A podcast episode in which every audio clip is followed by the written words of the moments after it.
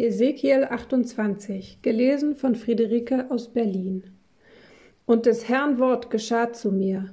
Du Menschenkind, sage dem Fürsten zu Tyrus, so spricht Gott der Herr, weil sich dein Herz überhebt und spricht, ich bin ein Gott, ich sitze auf einem Göttersitz mitten im Meer, während du doch ein Mensch und nicht Gott bist, dennoch überhebt sich dein Herz, als wäre es eines Gottes Herz.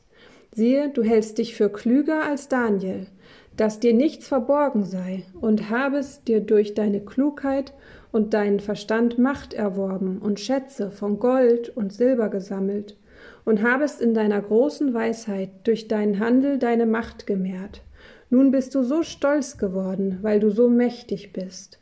Darum, so spricht Gott der Herr, weil sich dein Herz überhebt, als wäre es eines Gottes Herz, Darum siehe, ich will Fremde über dich schicken, die gewalttätigsten unter den Völkern.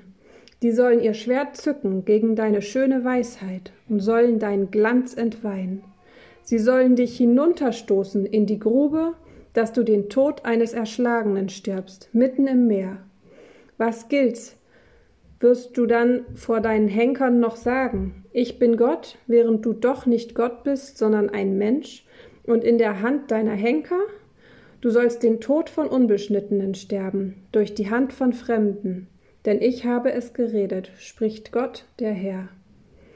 Und des Herrn Wort geschah zu mir. Du Menschenkind, stimm ein Klagelied an über den König von Tyrus und sprich zu ihm, so spricht Gott der Herr. Du warst ein vollendetes, gestaltetes Siegel in voller Weisheit und über die Maße schön. In Eden warst du im Garten Gottes, geschmückt mit Edelsteinen jeder Art, mit Sada, Topas, Diamant, Türkis, Onyx, Jaspis, Saphir, Malachit, Smaragd. Von Gold war die Arbeit deiner Ohrringe und des Perlenschmucks, den du trugst am Tag, als du geschaffen wurdest, wurden sie bereitet. Du warst ein glänzender, schirmender Cherub, und auf den heiligen Berg hatte ich dich gesetzt. Ein Gott warst du und wandeltest inmitten der feurigen Steine. Du warst ohne Tadel in deinem Tun von dem Tage an, als du geschaffen wurdest, bis an dir Missetat gefunden wurde. Durch deinen großen Handel wurdest du voll von Gewalttat und hast dich versündigt.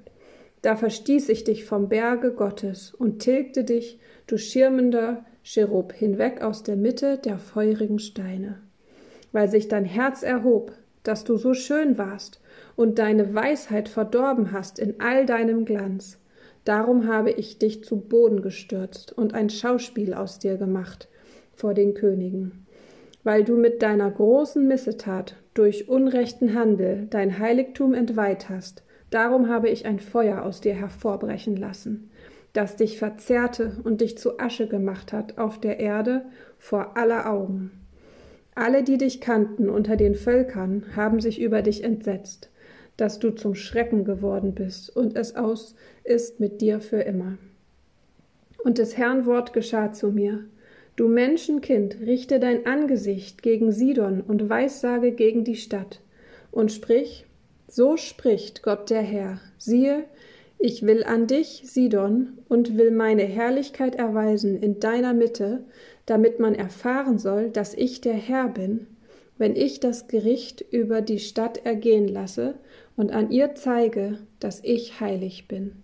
Und ich will Pest und Blutvergießen in ihre Gassen schicken, und in ihr sollen Erschlagene liegen, Gefallene durch das Schwert, das von allen Seiten über sie kommt, und sie sollen erfahren, dass ich der Herr bin.